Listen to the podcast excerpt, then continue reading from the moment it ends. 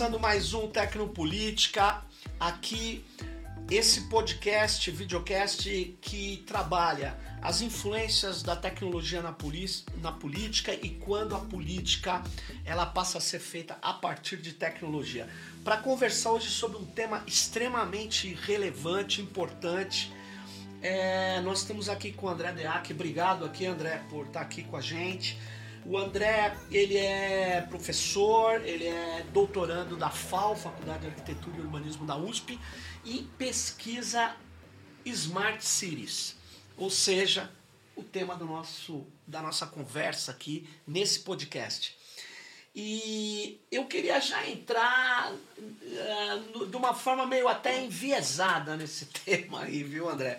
A questão é o seguinte: é, quando se pensa em smart cities, você pensa numa cidade ágil, que melhora a vida de todo mundo, uma cidade segura. E aí eu vou começar por esse aspecto da tal da cidade segura. Algumas é, prefeituras, na verdade, o conselho da cidade de São Francisco já adotou uma medida que vai na contramão da propaganda das smart cities. É, como é que é verdade então que a segurança é um dos epicentros dessas cidades inteligentes, que na verdade são cidades, na verdade, completamente monitoradas? Um bom começo enviesado e olha, obrigado pelo convite. É, vamos bater esse papo. Ah, eu acho que ah, quando eu começo ah, a chegar nesse tema né? A primeira coisa, e eu estou nesse momento fazendo essa primeira revisão bibliográfica profunda sobre Smart Cities, né? Sim. É, e aí você tem toda a razão. Smart Cities, nesse, não é, um, não é algo que tem uma definição uh, unânime, as pessoas não sabem o que é, uhum. mas está nesse campo do né, cidades inteligentes, quer dizer que ela é sustentável, ela é mais segura, uhum. ela tem uma logística que funciona. Sempre se fala em semáforos inteligentes, Sim. como se carros fossem as coisas mais inteligentes, né? É, então, Estão prometendo o carro inteligente. Ah, um carro indual, não. É, como se carro fosse a melhor matriz de transporte. Né? Perfeito. É, então, o discurso que tem sido embalado, né? o pacote bonito e brilhante para vender Smart Cities, e aí é onde eu estou começando a tatear, me parece que é um discurso de venda, um discurso de marketing uhum. para vender equipamento de segurança. Perfeito. E para vender infraestrutura para a cidade e para país, que aí é um, hum. aí são os big, é, se, né? A gente estava conversando outro dia, eu acho que eu, a, teoria é um pouco assim, se antes a Odebrecht uh, e outras grandes construtoras disputavam a construção ou a reconstrução de cidades e países, como a gente Sim. viu acontecer no Iraque, claro. é, no Afeganistão, sei lá. Agora quem entra para disputar essa grana, que não é pouca, é a IBM, é o Google, é a Microsoft. Então tem alguns ou seja, atores você... disputando grana de infraestrutura grande. Olha ah, só. Vamos fazer. Não é só cimento e concreto. Cimento, concreto, fibra ótica. E, sensores. E Wi-Fi, e sensores os mais variados. Quanto mais melhor, para medir, para quantificar, em nome da segurança, em nome da uh, melhor produção consumo de energia, né? Uh, Você sabe que é curioso que na literatura de Smart City, numa parte dela, quando começa a aparecer esse termo, surge ligado à ideia de sustentabilidade, né? não tinha nada a ver com, com o que você está falando de redes, computadores, era mais de ser inteligente, é, preservar os recursos e tal, não tinha essa pegada da vigilância, só que é, essas grandes empresas perceberam a oportunidade, né? A oportunidade levaram, conduziram até mesmo esse debate das chamadas cidades digitais para cidades inteligentes, né? Levou Exatamente. cidade ambientalmente sustentável. Viram a cidade digital, que eram coisas diferentes, Isso. viraram cidades inteligentes. Governos eletrônicos, mais, voltando um pouco Sim, no tempo, sim. né? É, Governo eletrônico que era um é, que é mais fora do, do ambiente do espaço Físico. físico. do espaço físico. A cidade inteligente não, né? Ela é uma cidade operada por, por computação, né? vamos dizer assim, totalmente conectada, ou grande parte dela conectada, e, e na verdade, para ela funcionar, ela precisa ser uma grande coletora de dados. Né? Inteligente para quê? Né? Para quem? Sim. Para né? Pra fazer o que com essa inteligência? É, então tem, tem alguns, até esse começo do trabalho que eu fiz, essa estou fazendo Uhum. ainda, né? essa revisão bibliográfica, foi Sim. interessante porque eu fiz uma raspagem de dados, de bases de dados acadêmicas, Uhum. tá? que eu tenho acesso via USP e o Google Scholar, por exemplo, Uhum. bases abertas, né? que os resultados são abertos e pesquisei lá dois termos, Smart City Smart Cities, Uhum. ah, nos últimos 10 anos. Nos últimos 10 anos porque tem outros trabalhos que cobrem mais ou menos os 10 anos anteriores a esses Uhum. últimos 10. Então eu falei, bom, vou pegar, vou dar uma atualizada no- na revisão que já existe e ver o que está sendo dito. E é curioso que, só para falar do Google Scholar especificamente, Uhum.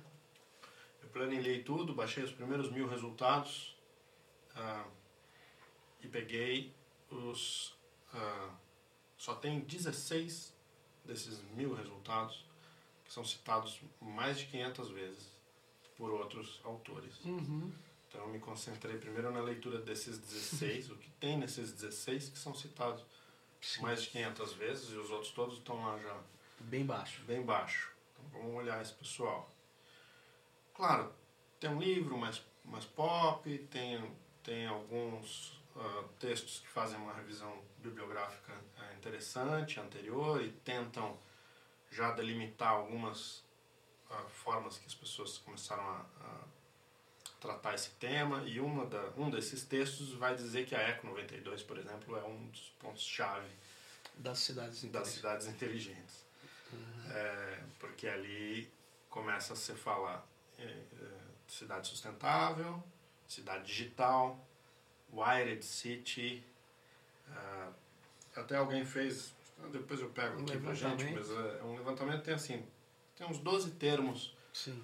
ah, wired, digital, sustainable, green city, Knowledge. knowledge city, Sim.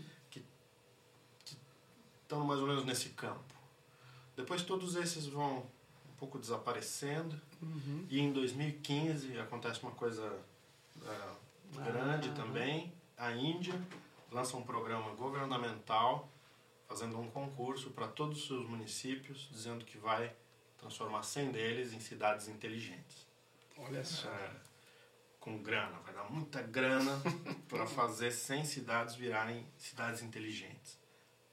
E o que quer dizer, afinal, cidades inteligentes? Para o governo ali da Índia, é equipar cidades com Sim. equipamentos eletrônicos variados, de medição, de segurança e uma série de outros. E aí, uma pausa nisso, né? Eu não sei se você chegou a ver o videozinho que Vive o vídeo. mandei.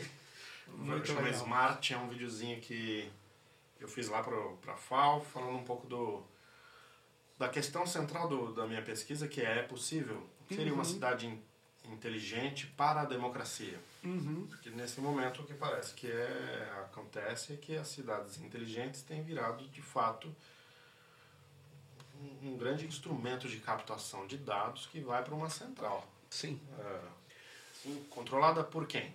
No caso do Rio de Janeiro, pela IBM.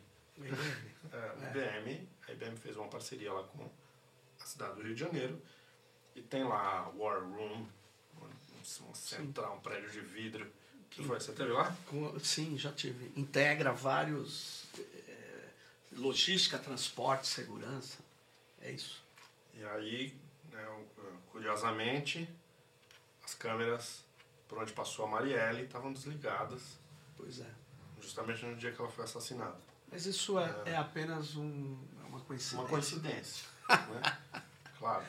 quem controla todo esse instrumento de eh, Vigilância. vigilância e, e controle. É, pode ser usado, vai ser usado por quem? Para fazer o quê?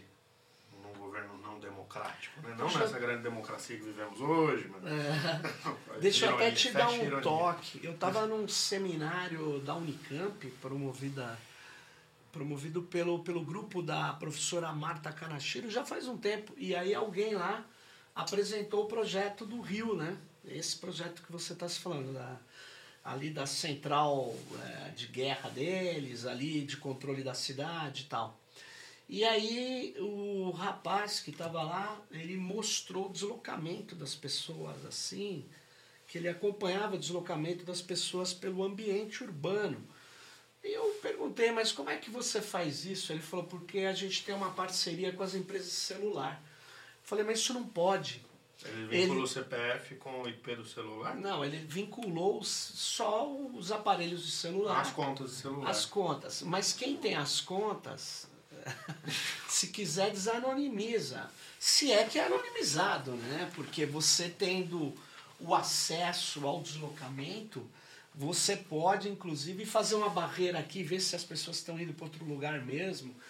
É uma coisa que eles diziam, mas isso é fundamental para melhorar o transporte. Olha, é fundamental, fundamental, talvez não seja. Mas Fazer metrô, né? é, fundamental é fazer metrô, é fazer. Mas eu não quero nem contrariar a ideia de que se você tem dados do transporte, Claro, você facilita o melhora o fluxo. fluxo, etc. Que é o discurso. É o discurso da logística. da, da logística. Agora, é um discurso que você é, você tem uma, uma verdade nele, porque se você tem dados de velocidade e tal, você pode melhorar o fluxo, né? O próprio Haddad em São Paulo, quando reduziu a velocidade das marginais, as pessoas diziam, ah, agora eu vou demorar tantas horas para chegar em casa. E aí era o contrário, o fluxo Melhora. melhora, porque você tem cálculos, Matemática. enfim, matemática. É, a questão é, é que você tem um po- poder do Estado opaco, que não é capaz de montar aquela sala, ele depende de corporações. Em geral, o gestor não vai ele mesmo trazer as coisas. E ele vai ficar na mão cada vez mais dessas corporações que entendem de sistemas inteligentes, de algoritmos de aprendizado de máquina. Por exemplo, nessa sua pesquisa, você encontrou, vamos supor, cidades inteligentes que não tem uma grande empresa por trás? Eu, eu não, não sei, eu estou perguntando. Se você já chegou Não, nesse. O que eu encontrei, assim, até num papo recente com um outro cara legal para você trazer aqui, que é o Felipe Sim. Fonseca. Uhum. É, mas ele lembrou bem de um livro ah, já relativamente antigo, deve ter uns 10 anos, Uhum. em que se fazia uma oposição num artigo entre sociedade, ah, cidade do controle e cidade ah, da transparência. Uhum. Cidade do controle, estavam falando ainda de RFID, Sim. é, como, Nossa. como sistema de controle é, de fluxo, ah, né, que é o que a gente usa no, no- na estrada, né? Sem parar. Sem parar. Sim. É, na época era o que se falava de sensores. Agora isso já extrapola muito, mas a partir dali você tem alguns textos, sim, fazendo uma proposta da discussão em relação a dados abertos, em relação a controle descentralizado das informações em mãos do poder público. Eu não me lembro de ter visto ainda nenhuma experiência assim, olha, fizemos aqui a cidade tal, fez o software livre da Smart City todo É, mundo ou- pode plugar aqui um Ou os gestores fizeram todo o projeto Gestores. e não tem nenhuma grande corporação que vendeu tudo aqui. Pelo contrário, né, o que, o que parece que alguns caras já começam a denunciar, né, vamos usar a palavra, Sim. assim, é que ah, virou uma espécie de, de carinho, de badge, assim, tipo, a minha cidade é Smart City. Então o governo Hum. acha legal Claro, ter, que a cidade dele seja inteligente. Quem não quer uma cidade inteligente? Então, claro. Só que não tem É, grana para o nome investir. é O nome marketing. é legal. O nome é legal. Só que não tem dinheiro para investir. Então, mas as empresas têm, poxa. Então, beleza, eu te dou todo um sistema de sensores, desde Sim. que eu fique com os dados. Também. É Pode isso. ficar para o governo, mas eu também fico. Porque o dado é onde está o valor. O cara vai gastar lá para instalar os faróis, semáforos e tal. Perfeito. Mas, ah, mas são os dados que eles estão querendo. Uhum. Agora, é isso, né? Essa, esse Big Data não se sabe direito ainda. Outro exemplo, é, e aí, né, na linha do mundo distópico, né? Uhum. Eu não tenho sido muito pessimista com, o futuro, eu não sei você. Sim, sim. É, é, a China, né, que é as câmeras de controle é, facial e sabem onde a pessoa está e aí vincularam. A gente viu isso. Sim. Eu acho legal contar porque às vezes nem todo mundo sabe, às vezes a gente acha que a pessoa sabe, mas Sim. é que uh, né, a província lá de Shenzhen fez esse teste dizendo que já nem é um teste, já está valendo para valer lá. Uh, as pessoas têm pontos, né? O governo te dá uma quantidade de pontos. Se você for um bom cidadão, você ganha mais pontos. Se você for um mau cidadão, você ganha menos. Perfeito. Como você faz para ser um bom cidadão? Bom, atravessa na faixa. Se atravessar fora da faixa, perde ponto. Pague os impostos em dia. Então, porque se não pagar em dia, perde ponto. Não fale mal do governo nas redes sociais. Ganha ponto se não falar. Se não falar, tudo bem. Se falar bem, ganha. Se falar mal, perde ponto. Uhum. Não seja amigo de quem fala mal do governo nas redes sociais. Aí começa a entrar num nível de controle Black Mirror, né? Tipo, isso já está valendo lá. E aí o que eu estava vendo uma reportagem da Vice, uh, entrevistando os chineses uhum. lá, porque é como que você recupera os pontos. Porque se você perde pontos, você perde, por exemplo, a possibilidade de comprar passagem de avião, só pode viajar de ônibus.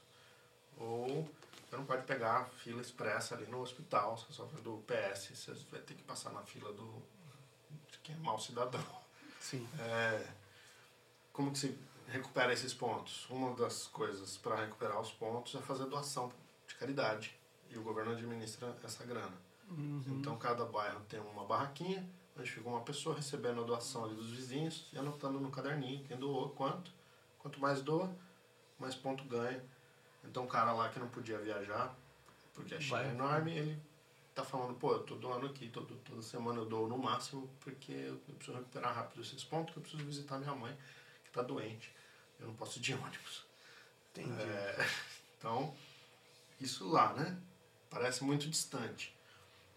Mas essa empresa que na China, há mais de 10 anos, começou a desenvolver essa tecnologia de reconhecimento facial, uhum. tem uma reportagem de mais de 10 anos eu li da Naomi Klein, que é uma repórter canadense muito legal, dizendo que ela foi para lá fazer essa reportagem, ficou horrorizada, e quando ela volta para os Estados Unidos, vai passar na alfândega, percebe que o selinho na máquina da alfândega era da empresa lá. lá. A China não pode vender, mas tem um esquema de empresas laranjas e tal, e ela sabia que essa empresa era dona das empresas. Estavam fazendo. lá no Canadá. Na, nos Estados Unidos. Estados Unidos. Nos Estados Unidos. Então, a empresa é, que fazia a tecnologia de reconhecimento facial para a China. Sim. Era a empresa que estava trabalhando na alfândega dos Estados Unidos. Eu tive numa. Eu já falei aqui num dos episódios, mas eu, não custa nada lembrar, porque tem a ver com o que nós estamos falando. Eu tive numa audiência pública de inteligência artificial na Câmara, colocando os problemas que pode ter, não é nem vinculado a simplesmente ao ambiente urbano. Mas eu estava colocando problemas de viés, de injustiça, de falta de responsabilização, etc. E um pouco antes de eu falar, o secretário de Segurança da Bahia falou. E ele falou com empolgação que as câmaras detectaram uma pessoa fantasiada Prenderam no carnaval. carnaval. Prenderam. O e cara aí, tava de. Então o caso é curioso, porque ele tava fantasiado de mulher com uma metralhadora. Isso. De mentira, e o cara era um assassino procurado. Sim, sim. Não, mas ele tem um banco de dados de 80 mil porque, por enquanto, é, a Bahia utiliza é, a detecção da pessoa. Então, qualquer imagem vai para uma central, passa pelo banco de dados e diz, provavelmente, não, não aconteceu nada. Match, Quando- match, Quando, exatamente, se identificou, vai avisar as unidades policiais ali. Então, é, é uma coisa ainda reativa, apesar de trabalhar é, com bastante inteligência já, porque não é fácil reconhecer uma imagem de uma pessoa que mudou, tirou a No Rio de barba. Janeiro pegaram errado, né? Tava em É. teste lá e levaram a pessoa Porque vai ter erro, sim. Vai ter erro. É, aí é que, é que tá- já tem na Inglaterra, tem é todo- enorme. é muito enorme, grande, é muito grande. E aí o que acontece? É, eles estão com essa tecnologia, mas os governos da região estão pensando em adotar a tecnologia chinesa. E eu tive no Ceará e vi lá umas conversas dos gestores que eles querem essa tecnologia chinesa. E a tecnologia chinesa de reconhecimento facial está empolgando é, os gestores porque eles usam o discurso na população de segurança como se a, veja bem a- o crime existe porque não tem uma câmara sobre os criminosos que é, é uma ideia que remonta lá é o panóptico do, do Foucault. Jeremy Bentham na verdade que o Foucault retoma. É o olho que tudo vê. Então se o criminoso estiver, se a gente não deixar nenhum espaço sem câmera, não tem- é como se não tivesse mais crime, né? Ou se tiver, é inevitável que ele seja punido. Que são duas afirmações completamente impróprias. Por quê? O crime não tem a fonte na ausência de câmara, ele tem outras fontes sociais. E ele vai ocorrer com ou sem câmara. E, e é assustador o simplismo que você tem quando você coloca essa sociedade vigiada. Essa sociedade vigiada, ela vai só criar mais inconvenientes para o cidadão chamado, que o atual presidente chama de cidadão de bem. Esse que vai ficar efetivamente é, sob controle, sob chantagem, o tempo todo sob vigilância. Isso é curioso, né? Porque os bancos, os convênios médicos, os seguros, tudo vai saber milimetricamente o que cada um faz fora da sua casa no ambiente urbano. E, portanto, alguns teóricos já dizem que nós temos nessa enorme tecnologização, algoritmização das cidades, um avanço da perseguição, da classificação dos mais pobres. É um novo Um é um apartheid chamado, digital. é um apartheid digital. Que não é bem um apartheid porque eles vão poder trafegar, mas quanto mais eles trafegam, mais eles serão é, excluídos dos ambientes ou incluídos secundarizadamente ou, ou, Mas mais ou menos podem, porque se você. ah, tem alguns contos distópicos já indo nesse caminho, né? Mas dizendo o seguinte: imagina um pedágio que sabe a sua, quanto você tem no banco. E aí, de repente, você não pode circular em determinadas áreas da cidade se a sua faixa de renda. Você não pode entrar na Oscar Freire se você não tiver um limite não de tem crédito. sentido. Não tem entrar. sentido central. É. É, então você começa a colocar bloqueios que dialogam com. que é o que está acontecendo na China. Sim. É, agora. E você sabe que, deixa eu só falar uma coisa, a, a, os neoliberais ambientalistas, que tem outro nome, economia verde, uma- umas coisas assim, eu não me recordo. Eles têm como solução para o problema de algumas áreas que você tem que ter uma administração muito forte para não degradá-las, por serem áreas muito frágeis de reprodução da vida. Algumas são chamadas de. é, não são, é, é, são reservas ambientais. É, é, ou outras é, você poderia ir, mas ir com, com certo cuidado, porque você tem uma mata primária e de repente se você for exatamente, é, vamos dizer assim, descuidado com isso, você pode prejudicar o fluxo de animais, a própria reprodução daquela mata, né? Então, o que, que acontece? É, alguns economistas ambientais, eles têm a linha de que não, então a gente cobra muito caro para quem quiser ir para essa área. Essa, é- essa cobrança resolve de certa maneira, mas é de certa maneira também similar ao que você está falando. Você está dizendo assim, olha, os pobres Não tem direito não têm cidade. direito, é, não tem direito à cidade e não tem direito a conhecer determinadas áreas. né? Porque ele é pobre. Então é um é, é a restrição que eu me lembro num texto, porque ele fez de uma maneira muito clara, do texto do, do jurista americano Lawrence Lessig, ele, The Code, né? Ele fala assim, olha, tem quatro formas de restringir a ação humana, né? Ele diz, uma é a lei, né, aprovada no parlamento, é, que diz não pode isso, não pode aquilo. Outra é a norma, a norma ela não é a lei aprovada no parlamento, mas ela vem tem vários tipos, mas principalmente tradição. a social, a tradição pai para filho. A norma é muito pesada, né? E tem um, duas outras, né? Que é a arquitetura, né? A parede, aqui eu não posso sair, né? O jeito que as cidades são desenhadas e o mercado. O mercado é uma, é uma restrição, porque eu não posso fazer é, é, é o exemplo do chinês que sair de avião. Sabe né? você está falando uma e coisa. Curioso isso. É, eu estou bem feliz de ter ido lá na FAO, é, né? eu venho do jornalismo, mas é, Sim. Ali na, na, arquitetura e no urbanismo tem uma discussão muito interessante.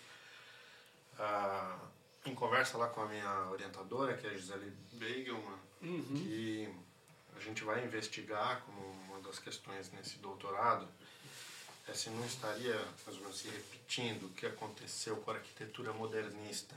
Uhum. É, os, os, Brasília, né, outras cidades projetadas. Interessante. Né, projetadas. Fizeram um design pensando numa cidade do futuro. Sim. Até para as pessoas, né? O comunista que fez lá. É, como que a gente faz? Mas é uma cidade de segregação. Mas é uma. O que é que virou? virou uma cidade de segregação. Exatamente. Foi pensada por técnicos para ser uma cidade ideal. E novamente agora a gente tem técnicos, agora Sim. programadores, arquitetos da informação, não mais arquitetos só. Cientistas de dados, Cientistas engenheiros. Dados, pensando que seria uma cidade ideal, talvez levando de novo a mais segregação. É, mas eu, eu digo a você que esses projetos que não fazem uma, uma, um balanceamento ali com, com o, o, fenômeno social, efetivamente, que acreditam na estatística, porque na verdade a operação dessas cidades são probabilísticas, né? Que se você joga tudo na estatística, você está simplesmente indo para trás para o mundo do Condorcet, o mundo do Augusto Conte, Isso. o ultrapositivismo. Por exemplo, teve um colega que me mostrou uma pesquisa do Michael Kosinski, e aí eu fui atrás, comecei a ler. É uma pesquisa que ele usa a biometria para identificar comportamento político, ideológico, criminal e orientação sexual. Ah, então eu, eu disse assim, mas a base é o quê? 35 mil pessoas que autorizaram. Ele ele, as pessoas não foram abordadas de modo antiético. Ele falou: olha, eu queria saber se eu, pelos traços, eu consigo identificar se você é homossexual. Você é homossexual? Ah, sou. E aí ele foi ensinando o algoritmo de aprendizagem. E aí. É, e o acerto é mais de 85, é, tem um índice maior que o índice humano. Maior né? que o índice humano. Então a questão é faltava apenas ao Lombroso dados, faltava ao Lombroso aquele médico que foi execrado nas ciências humanas, faltava ele, na verdade, uma massa de dados e computadores de alto uh, processamento para poder entregar que pelas feições eu digo quem é criminoso e quem não é. Pelo um jeito que você anda na cidade. Pelo jeito que você anda. Aliás, o, as pessoas talvez não saibam, biometria no começo as pessoas achavam que era só impressão digital. Depois as pessoas começam a falar biometria facial, então ela ah, é biometria também. Mas a biometria é o jeito de teclar no computador, é o como você bem falou, é o jeito de andar na cidade, as câmeras detectando, olha, esse cara que está andando desse jeito, muitas vezes você nem viu a face dele, porque ele já foi treinado, o algoritmo, ele já treinou o algoritmo de tantas vezes passar por uma determinada câmera. Se o algoritmo está orientado a coletar dados de como ele anda, ele, esses dados serão analisados. E aí acabou, você começa a ter uma sociedade totalitária, né, que a pergunta é, mas ela é totalitária das máquinas que vão dominar os homens? Eu não acho. Acho que é muito mais provável, é o que está acontecendo, é, já que você falou de ficção, é o cenário Blade Runner, né? O último Blade Runner, o que, que é aquele cara que persegue androides? Ele é um policial de uma corporação. É um poder descomunal de quem controla essas tecnologias que remete ao Flusser, né? Que, o velho Flusser, Sim, filósofo da design, do design, que ele diz é, quem controla no final o que você vai fazer é o programador que fez aquela máquina, aquele software. Ah, quem programa, Quem né? programa. Então, Agora, eu lembro de uma coisa que você falava um tempo atrás, até puxando aí também, bagunçando um pouco a nossa conversa, mas assim, você falava assim, a internet está sob ataque. Sim, está sob ataque. Eu acho que o ataque já foi aterrador e perdemos, né? Você sabe quem falou isso para mim, que veio no Brasil? O Peter Sand, né? Eu não sabia. Ele falou para mim, é, nós perdemos. Nós perdemos. Ah, então. Ele falou, então não, fico feliz de não, eu não estou concordando com ele, eu só estou dizendo que ele disse aqui, ele viu numa Crypto Rave. É, eu tenho a impressão que e nós ele perdemos. falou, nós perdemos. A pergunta nova que eu Sim. faço paralela é se as cidades estão sob ataque dentro dessa perspectiva. Então, né? as cidades estão sob ataque porque a internet está sendo a internet das coisas e ela é militarizada. E hoje a militarização não é apenas estatal, ela é corporativa. Então é, é, é um mundo que nós não estamos conseguindo ainda compreender corretamente. Mas a grande questão que você trouxe no começo é: é possível uma cidade que use tecnologias que colete dados e que seja democrática, aí que está o desafio. Não, mas me parece que esse tema repete um tema que foi colocado no, na internet lá atrás. Lá repete, atrás. repete. É, que é, é possível, é, é possível possível. uma internet, A internet- livre para todos, Isso. é, demo, que, Diversificada. diversificada, que é, empodere a democracia. é, Aliás, mas não aconteceu. não, a internet continua diversificada. Continua é com ela- esse potencial. Não, mas tem muita diversidade nela. Tá, verdade. É que essa diversidade ela tem pouca é, audiência, atenção e comparação com os grandes nós que se criaram em torno de redes digitais, plataformas de entretenimento, sem dúvida. Mas a diversidade está aí. A É, mas- questão mas, veja, ah, até eu discuto isso na aula lá com o pessoal de cibercultura, né? A gente que vem pré-web, né? Sim. É, né? Pré-web, A pré-web. gente reclamava dos sete, das sete famílias que controlavam a comunicação no Brasil, os Perfeito. frias, os, os marinhos, Marinho. é, mesquita, pá, então tá, tem sete famílias que controlam, controlavam o grosso ali de jornais, TVs e rádios, basicamente, no Brasil é essa concentração. A gente migrou, aí chega a web do jeito que ela chega, diversifica, todos agora podem falar, mas quem consegue ser ouvido? O Google, o Facebook, Ah, E- sim. Não, não. Apple. Tem mais coisas, É, né? mas- Mas, a gente sai de dúvida. sete famílias para três corporações? Não, tem mais corporações, mas é um número diminuto de corporações. É um, a concentração de atenção é uma coisa impressionante, porque talvez a gente não prestou atenção nos fenômenos é, é, eu- que, que já, já vem acontecendo pela, pela cultura mundial que tem ali, pela, por, por uma certa. é, um- um modus operandi, um modo de vida que vai sendo imposto ou vai, ou vai ganhando as, as subjetividades, vai constituindo o jeito da gente ser em, em, em sociedade. É, é, vou, vou tentar ser mais claro. Em 1968 foi publicado um livro que fez um sucesso naquele período. E depois muitos declararam a morte daquilo, que era o livro do Guy Debord, que chamou Sociedade do Espetáculo.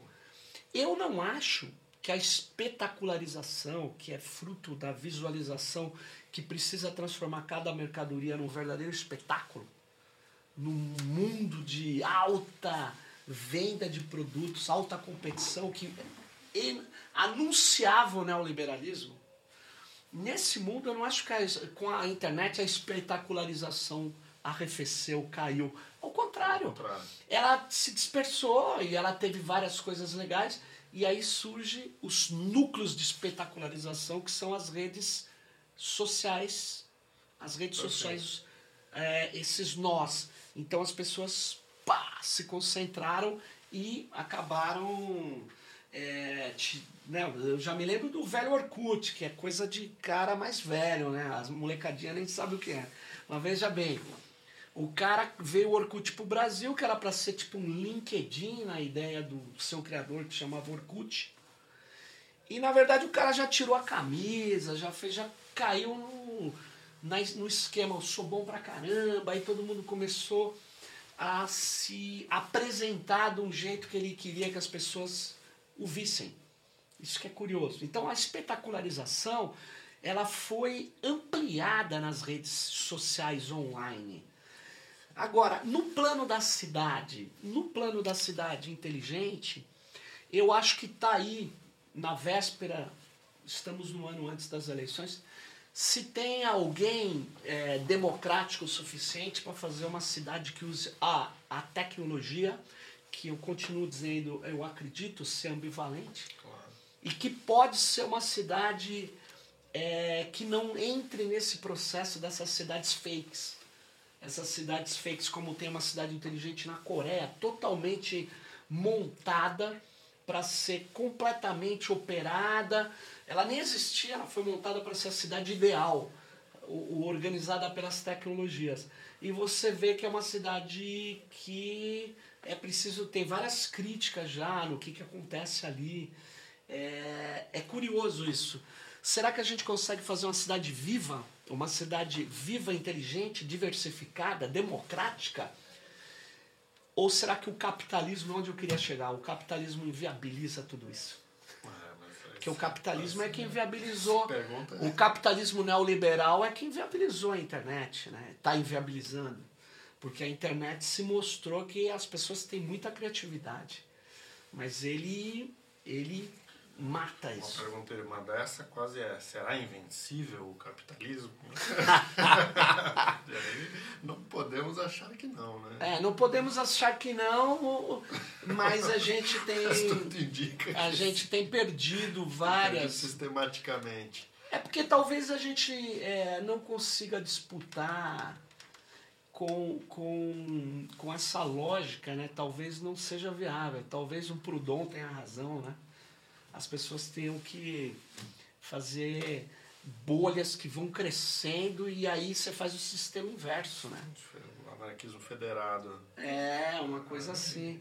Não, eu sei que isso, as pessoas estão nos ouvindo e estão falando, pô, os Os caras caras estão viajando. viajando, mas na verdade o problema da Smart City, Cities, é, dessas cidades inteligentes, ela é um problema grave, é um problema que só vai se agravar com o 5G, com a internet das que coisas. até o próprio termo Smart Cities é menos importante, eu não sei o quanto ele dura enquanto Sim. novidade de marketing, do que Claro. o conceito que está por trás dele, que é controle, Controle. a vigilância, a tecnologia para as corporações, em nome de coisas que a gente nem sabe. É. Isso aí, Grave, hein? isso aí, isso aí tá só começando. As Smart Cities, como termo, eu não sei o quanto dura. Mas esse ambiente de controle no espaço físico das cidades, É, tá controle só e tem que é que e as pessoas acham, são os humanos, não, não são os humanos, é segregação. É. As pessoas mais pauperizadas, mais fragilizadas, elas vão ser tratadas de uma maneira muito mais agressiva, E violenta. veja, a gente já pode perceber pequenas coisas, biometria. Sim. Se você já não tem um sistema biométrico cadastrado, te complica a vida, tipo, em alguns lugares. É Sim. difícil tirar dinheiro. Você não vai poder votar. É. E aí, se você não E o curioso é que a Justiça Eleitoral fez isso no mesmo sistema da Polícia Federal Americana, né? Para já ter troca de informações. É uma coisa absurda, né? Porque, na verdade, você deveria tentar proteger e não integrar a sua biometria com a de quem, vamos dizer assim, tem interesses econômicos, se você não quiser pensar em outras coisas. é, contrários aos seus, né? Mas não, a gente. Mas o governo de São Paulo vendeu os dados dos cartões, não é? De ônibus, do, do bilhete. Eu acho ônibus, ele né? ele ia vender, não sei se ele conseguiu. Será que ele conseguiu vender? Será que a gente Tá aí. sabe? É, mas ele isso é um absurdo, né? Tá aí um, uma lei de acesso à informação ia bem agora, mas me parece que o IDEC opôs-se frontalmente a isso, conseguiu até apoio no Ministério Público. Você viu os pedidos de lei de acesso à informação para o governo federal? Não tem, é, não estão dando em nada. Os caras respondem assim, não, desculpa aí, não vou falar. Sim, mas nós estamos vivendo, André, essa, esse governo que está aí é uma coisa um pouco. Você acha que é fora da curva? Não sei, ou É, então ou é a, a curva, curva, já, é a já ou é fez. é o curva. começo da curva. Começo da curva porque 30% da população acham o governo ótimo. Ótimo e bom, né? Concorda com a maioria das coisas que o cara fala. É, é, é assustador. Mas será que até aí qual é o peso do fundamentalismo religioso, dos pastores que estão com interesses econômicos fechados completamente com esse tipo de coisa? Isso aí pode se reduzir para 10%, talvez. O fascismo no Brasil é mais que 10%, é 30%, é assustador isso. Aí é a tua curva, né? É o começo da curva. Mas eu acho que ele está bloqueado naqueles 30, né? Claro que se a economia melhorar um pouco, ele cresce, hum, certamente, mas a pobreza, a economia pode melhorar no sentido é, do pensamento do, do, do, do executivo do Itaú, que falou recentemente. A Isso. economia vai bem com Bolsonaro porque ela cresce com desemprego. Uau, né? Né? Olha o que, o cara pensa. Ele, ele acha que ir bem é ele continuar lucrando muito e as pessoas aumentando a miserabilidade, né? Além de não ter dinheiro, elas vão indo cada vez mais para a miséria.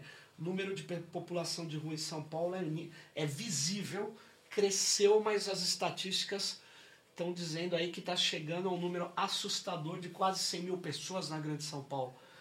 Se isso for verdade, isso precisa ser confirmado, esse número, é, já é fruto de um.